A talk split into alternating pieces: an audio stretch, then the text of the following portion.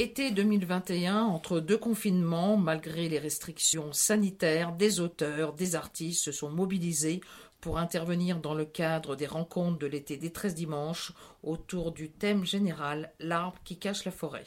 Je comprends totalement l'idée du pastiche.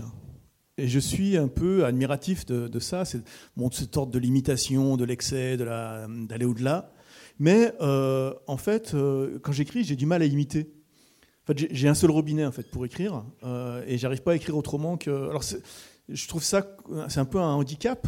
J'aimerais j'aimerais euh, m'amuser, j'aimerais euh, rendre hommage. Mais je suis pas capable de prendre la voix d'un autre. C'est comme si j'essaie de faire des imitations, sont toujours un peu ratées. Euh, donc les gens sourient si j'essaie d'en faire une, mais c'est vraiment par amitié. Donc voilà, c'est il faut arriver à avoir une distance que j'ai peut-être pas. Voilà, donc donc je n'ai jamais fait de pastiche tout en euh, admirant, voilà, j'ai bien ce, pastiche de Huysmans, euh, je reconnaissais bien Huysmans, mais euh, outré. Et c'est déjà pas mal, parce que déjà Huysmans c'est assez outré en lui-même, mais là, c'est du outré-outré, c'était quelque chose. Bien. Autre chose, Christian a dit à l'instant que la littérature était traversée par, par l'humour. Bah, je vais essayer finalement de dire quelque chose du même ordre mais en traitant du roman. Voilà, parce que le roman, c'est ce que je fais. Et euh, attendez, je sors mes petites notes, car j'en ai. Voilà. Donc, moi, je ne suis pas universitaire, je ne suis pas érudit. Mais l'écrivain, c'est quelqu'un qui n'y connaît rien et qui se mêle de tout. Donc, je vais me mêler de cette affaire en essayant de m'appuyer sur les documents que j'ai. Les documents que j'ai, c'est moi-même, euh, car au moins je sais de quoi je parle. Euh, désolé. Mais je vais essayer de, parler de cet humour et je vais essayer de répondre à une question. Une question qui, euh, qui est celle-là. Pourquoi l'humour dans le roman? Alors, je l'ai bien formulé comme ça, parce que c'est une drôle de question, parce que pourquoi commencer par pourquoi? Euh, on pourrait dire euh, l'amour dans le roman, je fais une étude, etc. Mais c'est pas ça qui, m'intéresse. Pourquoi l'humour est-il important dans le roman? Pourquoi faut-il de l'humour dans le roman? Euh, Pourquoi de l'humour dans la littérature? Voilà. mais je parle du roman parce que c'est ce que je fais. alors on pourrait dire, bah ouais, bah parce que c'est drôle. Et en fait, et que rire, ça fait du bien. Mais le roman a-t-il à être drôle? Est-ce que c'est son, rôle? Et puis l'humour. Est-ce que c'est simplement d'être drôle? Alors, être drôle, ce serait sûrement plus euh, l'affaire du théâtre, parce que euh, on parle directement au public, qui réagit en, direct, et là il y a quelque chose de, l'élan, de, la drôlerie, du, rire partagé. Bon, le roman s'assit tout seul dans son coin, donc est-ce que le roman est vraiment euh, adapté au rire et à l'humour? Alors, comme je dis, l'humour, c'est quelque chose d'autre que simplement rire. Alors pour ça, plutôt que de me paraphraser, je vais vous lire une chronique que j'ai faite. Euh, euh, je l'ai faite dans La Croix, enfin toutes les semaines dans le quotidien La Croix, j'écris une, chronique, une chronique sur un sujet euh, très divers qui me, vient. Je suis censé chroniquer l'actualité, mais comme je ne suis pas journaliste non plus, voilà, je suis écrivain, donc je raconte des trucs. Cette chronique, euh, elle m'avait été inspirée par un, ami qui avait écrit quelque chose sur euh, euh, le, gentleman, la notion de gentleman. Mais le gentleman comme utopie sociale. Donc quelque chose d'un peu plus profond que simplement une analyse ethnologique. Et donc j'ai fait une petite chronique qui s'appelle Humour versus rigolade. Dusse ma franchouillardise en souffrir, je dois reconnaître qu'il est un domaine où l'Angleterre nous taille des croupières. Car nous nous mesurons souvent avec notre meilleur ennemi, notre nation sœur d'outre-Manche, notre agaçant double spéculaire qui roule à gauche. C'est bien la preuve de l'existence d'un miroir. Ce domaine où nous perdons toujours, ce n'est pas la bataille navale. N'en parlons pas. C'est pas le rugby. De toute façon, s'il n'y a pas la Nouvelle-Zélande, nous ne jouons pas. Et ni encore le concours de peintre à partir de 18h. Nous refusons ce challenge énurétique, mais au Ricard, on les prend quand on veut. Non, ce domaine où il n'y a pas photo, c'est l'humour. Ils l'ont inventé comme une disposition d'esprit, une politesse devant les tragédies et les revers de la vie. C'est une énorme facétie émergeant parfois d'une observation triste, comptée avec la plus stricte imperturbabilité, comme le définit Félix Fénéon, dont l'œuvre, ses immortelles nouvelles en trois lignes, a cette caractéristique assez unique dans les lettres françaises de raconter des choses à mourir de rire, sans qu'un seul trait de son visage ne frémisse. Et face à ça, qu'avons-nous de ce côté-ci de la Manche? Eh bien, l'esprit, qui consiste à couper la parole pour lancer des pointes, souvent assassines, toujours brillantes, mais qui ne se différencie pas de la méchanceté et n'est pas incompatible avec la bêtise. Et puis, la franche rigolade, qui est plus rustique, plus bruyante, avec ses bruits corporels, ses claques sur les cuisses. Peter Sellers face à Louis de Funès. Nous vivons vraiment dans deux mondes séparés. Il est étonnant de voir comment, dans la culture britannique, culture au sens anthropologique, l'humour s'infiltre partout, même dans les situations les plus sérieuses, comme une politesse, qui justement polie lentement les rapports humains. De ne pas en avoir, de ne pas essayer d'en faire montre, ce serait faute de goût.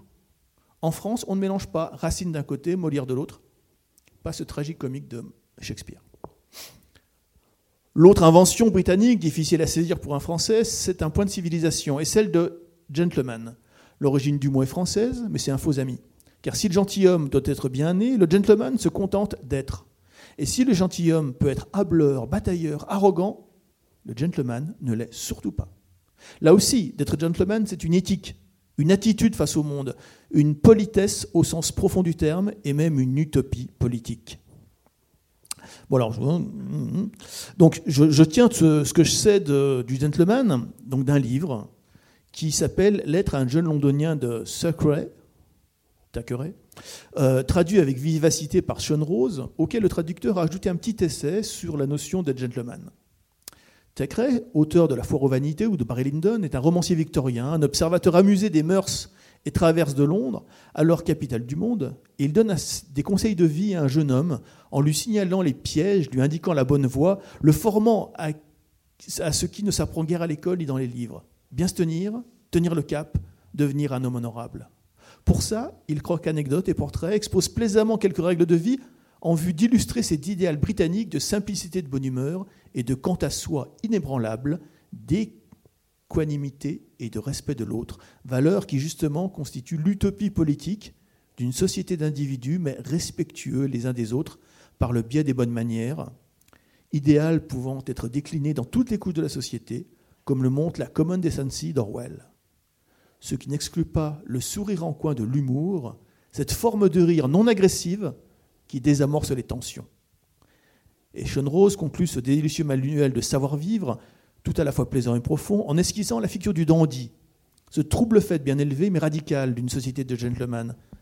Tout en maîtrisant à la perfection les codes de l'élégance, le dandy les transgresse consciemment et avec éclat, par un petit travers, une excentricité qui n'appartient qu'à lui, comme un attentat à cette société victorienne trop polie, trop polissée, qui finit par élever l'ennui bien séant à la hauteur d'un idéal. Le dandy, c'est un punk, mais propre. Humour, gentleman, dandy, voilà trois notions que nous observons à la jumelle depuis les falaises d'Étretat, avec un peu de perplexité. Ce petit livre est pour cela un guide tout à fait éclairant. Donc voilà, d'un côté, la France, de l'autre l'Angleterre, d'un côté l'humour, de l'autre le comique. C'est extrêmement rustique comme euh, répartition. Mais en tout cas, ce qui est sûr, c'est qu'on rit de plusieurs façons dans le monde. Et c'est civilisationnel, la façon de rire. C'est un ensemble. C'est pour ça que je parlais de, ces trois notions. Gentleman, humour, dandy, ça va ensemble. C'est carrément une attitude face au monde, une attitude face à la société. C'est un point de vue sur le monde. Donc, je parlais de, l'esprit. De l'esprit. En fait, l'esprit m'agace beaucoup. C'est une spécialité française. Euh, alors, on voit ça dans le film, euh, l'excellent film de Patrice Lecomte qui s'appelle Ridicule, où on voit ça se passe sous le règne de Louis XVI. Il y a un petit hobro de, des Dombes qui, voudrait euh, drainer ses marais. Il va à, la cour pour faire proposer un projet, enfin, appeler des subsides. Mais à la cour, on n'entre que si on a de l'esprit. Si on n'a pas d'esprit, on ne vous entend pas.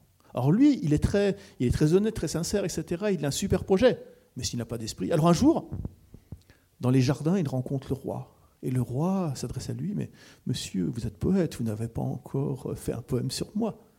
Et lui, pof, il a une illumination, il dit, mais sire, c'est que vous n'êtes pas un sujet. oh, et là, tout le monde de rire, mais mon Dieu, mon Dieu, mais c'est Thomas de l'Esprit. Venez donc, et il l'invite à la cour. Bon, après, euh, il, y a, des tas de rebondissements. Euh, il finit par euh, être ridicule, donc il est chassé. Mais pendant cette histoire, il y a un, gentilhomme qui revient d'Angleterre, et là il dit, il y a un drôle de truc là-bas, ils appellent ça l'humour. Ah bon? Et qu'est-ce que c'est? Je ne suis pas bien capable de vous expliquer. Et c'est vrai que l'humour est très différent vis-à-vis de l'esprit, parce que l'esprit, c'est brillamment formuler une pique, en fait. C'est toujours euh, assez agressif, et le plus souvent pour porter atteinte. C'est une sorte d'escrime. C'est aristocratique. On se reconnaît avec l'esprit, on se bat avec l'esprit, et on s'assassine avec l'esprit. Et l'humour, c'est pointer une faille du réel. C'est pas pointer une insuffisance de quelqu'un, c'est pointer une, faille du réel et ainsi faire baisser l'attention que le réel exerce sur nous. Et dans un monde euh, un peu corseté, comme par exemple le monde victorien, eh bien, cette euh, faille que l'on pointe par l'humour, elle fait euh, respirer, elle permet enfin de respirer. Alors, ça a l'air forcément anglais, cet humour, forcément victorien. Il y a quelque chose qui est ce qu'on appelle l'understatement, c'est-à-dire que cette façon de dire les choses sans tout à fait les dire, euh, et euh, on se comprend à mi-mot, et justement, on se détend avec ça, ça permet de dire à minima. Et en France, dans une société qui est moins répressive, quant aux pulsions, la façon de déborder du cadre, eh ben, elle sera plus intense. Ce sera plus carnavalesque, ça sera énorme. C'est Molière, c'est Rabelais, c'est Louis dont je parlais. Bon, alors bien sûr, une telle explication euh, euh, civilisationnelle, elle vaut ce qu'elle vaut. Hein. C'est comme toutes les explications de ce genre-là, un peu à grande échelle. Euh, eh ben on trouvera toujours mille contre-exemples, on trouvera des alternatives si on s'y penche un peu. Voilà, si un universitaire se mêle de ça, il trouvera que j'ai peut-être tort. Mais bon, en première approximation, ça donne un point de vue. Alors, pourquoi l'humour dans le roman bah, Si je me pose cette question, c'est que je me la pose à moi-même. En fait, cette question, elle est enracinée dans toute mon histoire d'écrivain. C'est pour avoir euh, eu tant de mal à mettre un peu d'humour dans mes écrits que euh, je me la pose. Alors, moi j'ai publié assez tard, mais j'ai commencé à écrire euh, très jeune. Alors, j'écrivais des sortes de romans, bref, très élaborés. À mes yeux, c'était très élaboré, c'était très très fort à, mes yeux. Et puis j'écrivais des lettres aussi, beaucoup de lettres. Alors, j'écrivais à, des jeunes femmes dont je voulais me rapprocher. Et j'écrivais aussi à des éditeurs que je voulais convaincre de me publier. Et les lettres, elles étaient pleines de verves, d'inventions, d'humour parfois, et, puis les romans étaient d'un sérieux euh, appliqué un peu assommant. Je voulais démontrer mon excellence, combien c'était intelligent et conscient, et démontrer l'évidente nécessité de méditer. Les lettres étaient légères, parce que je voulais une relation qui m'impliquait moi, et puis l'autre. Mais les écrits étaient austères. Ils voulaient l'éternité, mais sans personne. Et un jour, je me suis demandé pourquoi tant de différence entre les deux.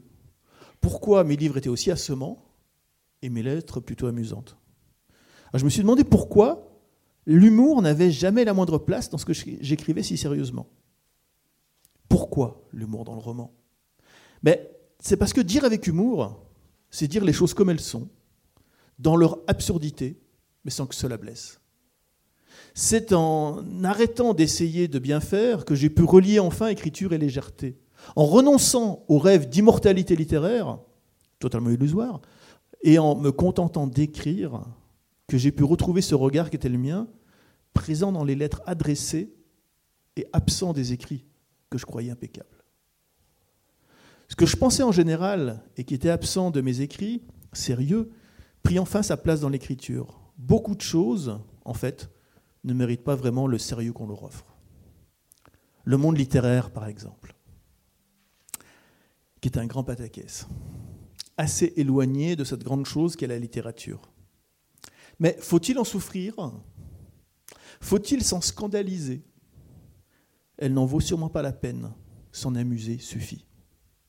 Alors, pour cela, je me propose de, là aussi de passer par l'exemple, de vous lire un petit bout de ceci, un roman qui s'appelle euh, La beauté dure toujours et qui euh, est paru euh, en, avril dernier.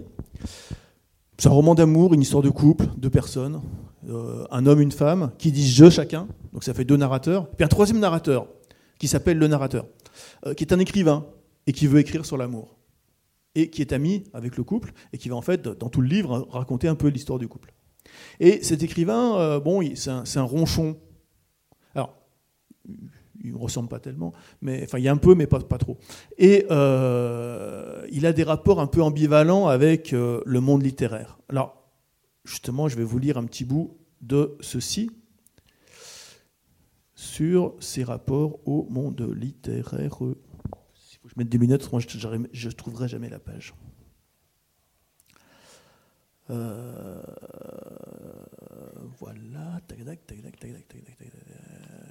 Voilà.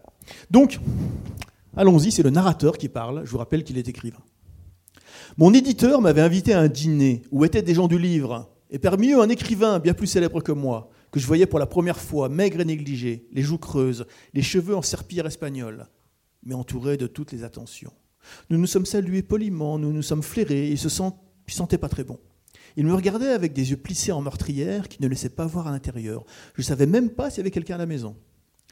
C'est un homme très connu, très intelligent et très laid, qui dans sa vie publique accentue ceci, dissimule cela, derrière un aquabonisme narquois, qui fait la réputation de ses livres, qu'il distille in vivo par des mots d'esprit blasé, toujours amenés avec talent. Il charme ceux qui l'écoutent, parce que l'aquabonisme, dès qu'il est un peu drôle, a toujours raison. Rien ne tient en ce monde si on le regarde avec un peu de distance et de dérision. Cela passe pour de la lucidité, mais ce n'est qu'un jeu de société auquel le français excelle, auquel on se fait tous prendre le temps du mot d'esprit. Moi, un peu moins, parce qu'à mon âge, tout est déjà démonté. Et puis, je n'aime pas que l'on joue avec la mélancolie, parce que c'est une chose sérieuse. J'ai été très amusé de retrouver à table un critique dont le métier était de donner son avis toutes les semaines, et qui avait écrit, voilà, trois mois, quelque chose sur moi. Je me souviens du texte, des arguments donnés, et parfaitement de la date, parce que j'ai mauvais caractère. Je me suis penché sur lui avec un sourire plein de sollicitude. Nous étions en face l'un de l'autre. Je parlais haut et tout le monde entendit. Ça va, votre pied? Mon pied Bah oui, je m'en inquiète. Mais que voulez-vous dire? Vous nous aviez confié dernièrement dans un très beau texte que mon livre vous était tombé des mains. Et comme c'est un gros livre qui fait son poids, je m'inquiète. J'ai eu peur qu'en suggérant que mon livre était casse-pied, vous en avez fait l'expérience concrète, sûrement douloureuse pour des orteils non préparés. Voilà, j'ai peur pour votre pied. C'était lequel? Pas celui avec lequel vous écrivez, j'espère. Aïe les convives sursautèrent. Ils crurent que je mimais grossièrement mon propos, mais c'était mon éditeur, sous la table, qui m'avait décoché un pointu sur le tibia pour que je cesse. Bah, il n'avait pas tort, hein, ça ne se fait pas. Ce qui est dans le média reste dans le média. Il est de très mauvais goût de feindre croire que quelqu'un a écrit ce qui a été publié.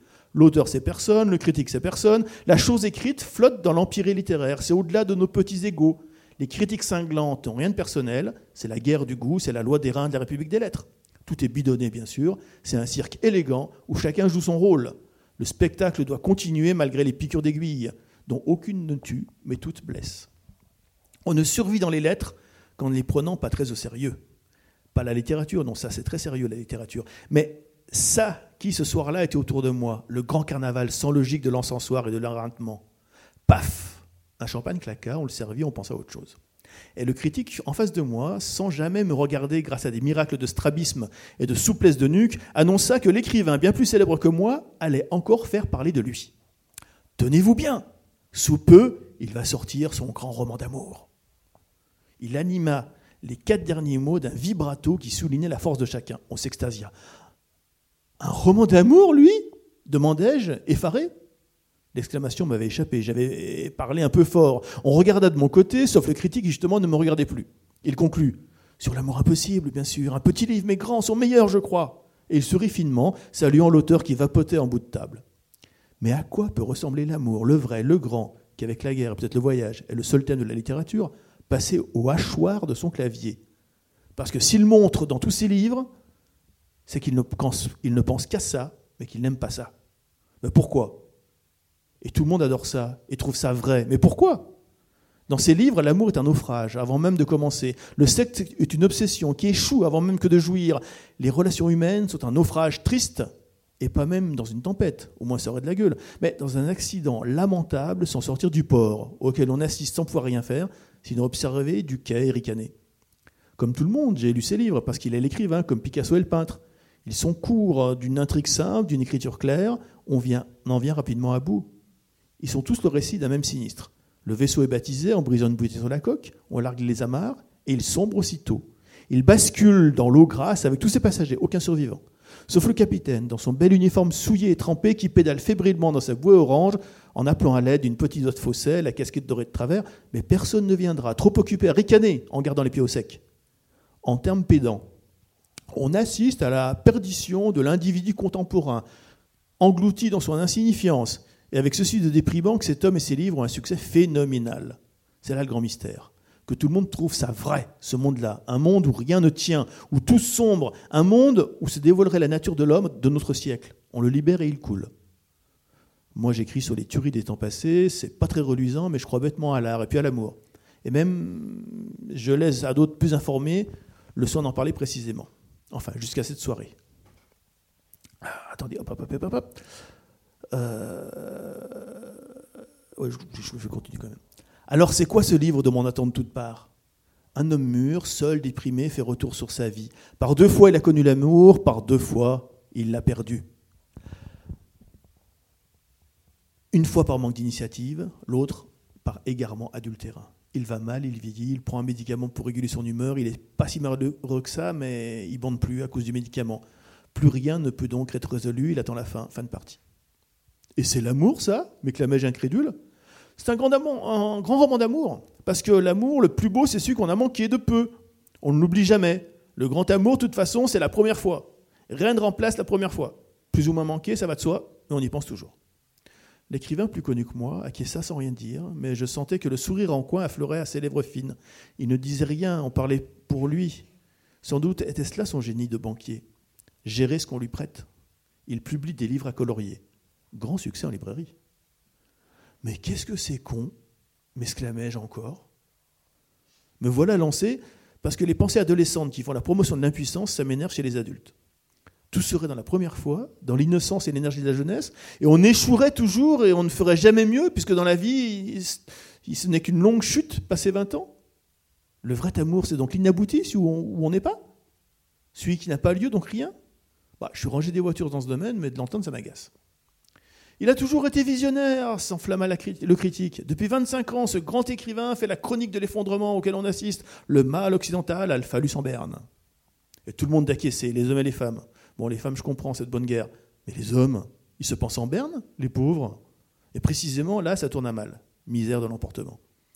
Mais dites-moi, euh, vous tous qui lisez ces romans glauques, là, avec un sourire en coin, vous tous qui les trouvez si vrais, vous menez, donc une vie aussi sordide qu'il la raconte pour vous reconnaître en lisant ces pages? Oh non Oh bah moi non plus Oh bah pas nous Mais c'est très juste, hein, cette vision de l'individu contemporain. Et puis ça ne vous fait pas rire? Bah oui, parfois un rire nerveux, comme quand quelqu'un trébuche devant, devant moi. La Schadenfreude, ça marche toujours. C'est un réflexe reptilien. Mais qui c'est? Qui? L'individu contemporain. Mais partout, vous ne le voyez pas, c'est une figure sociologique. Mais qui sait concrètement si c'est pas vous? Bah, et vous, dans votre vie, c'est toujours brillant, hein, l'amour, le sexe, tout ça? Oh, bah, Moi, rien du tout. Hein, je vis pas, j'aime pas, je baisse pas, j'écris. L'écrivain, bien plus célèbre que moi, assistait à la discussion sans y prendre part. Parfois, il relevait une paupière de crocodile et regardait à la dérobée. On entrevoyait une vive lueur d'ironie aussitôt cachée. Il vapotait mollement, entretenant l'écran de fumée.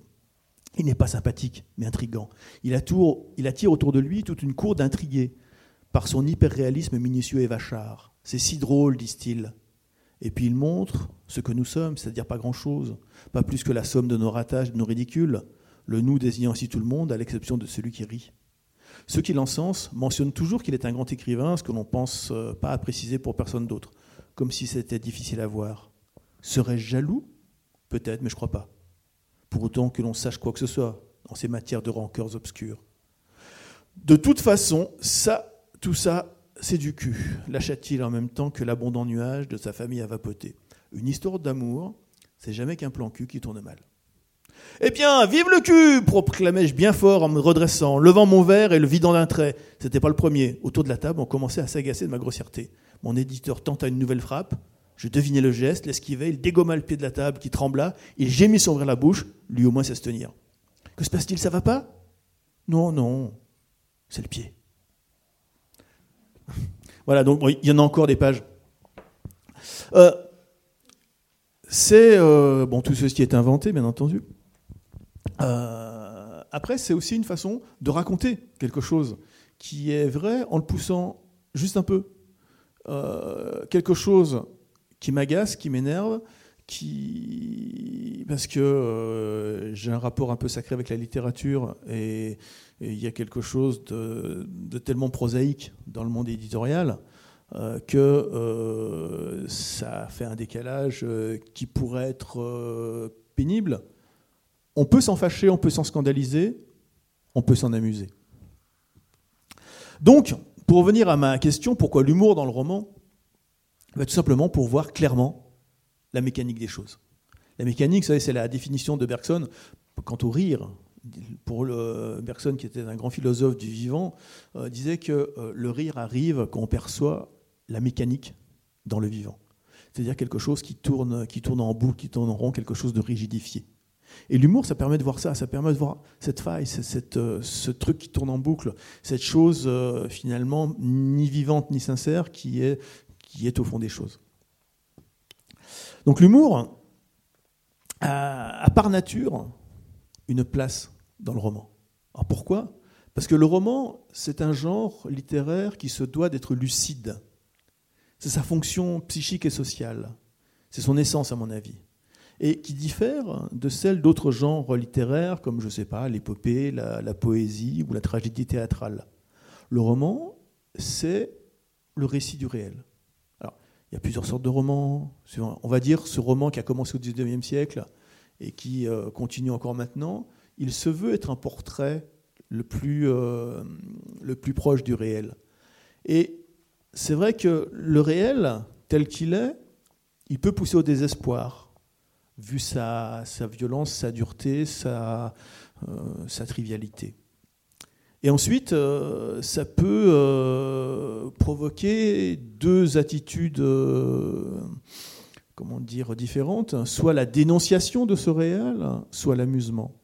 La dénonciation du réel, ce sont tous ces romans violents. Par exemple, le, polar, souvent, est quelque chose qui est un, un genre littéraire basé sur la colère face au réel, au réel social. Et puis on peut aussi le décrire en s'en amusant et en montrant toutes ces failles et ces mécaniques qui, euh, sont là dès qu'on regarde un petit peu. Donc, on, peut en effet, face à ce réel, face à ce réel inquiétant, face à ce réel écrasant, écrire des romans en colère, ou bien des romans où l'humour joue son rôle de lucidité extrême et de dénudement des apparences. Et en fait, de par ma nature sans doute, c'est cet amusement qui est à mon sens l'outil le plus puissant. Parce que cet amusement pointe, montre et dégonfle. En fait, l'humour sape la violence du réel que ce soit un réel social ou un réel euh, plus, euh, plus vaste ou psychique, etc. Et cette violence du, du, monde qui se veut, qui se voudrait cohérent, cette violence-là s'effondre d'elle-même. C'est le principe aussi, vous savez, de, de l'humour, des, des, littératures ou, parfois même des blagues des pays euh, totalitaires. Un monde totalitaire, par définition, se veut euh, cohérent, totalement cohérent. L'humour, euh, c'était l'humour soviétique. Alors, je ne sais pas s'il est un humour maoïste. Je pense que, que la blague euh, qu'on nous a racontée tout à l'heure était plus française. Mais euh, il y a un humour soviétique extraordinaire et qui venait saper toute la cohérence voulue du monde soviétique. Et en fait, qui était simplement une violence. Et donc, il me semble qu'avec le roman, on voit mieux le réel. Et avec l'humour, on survit beaucoup mieux à ce réel. Merci de votre attention.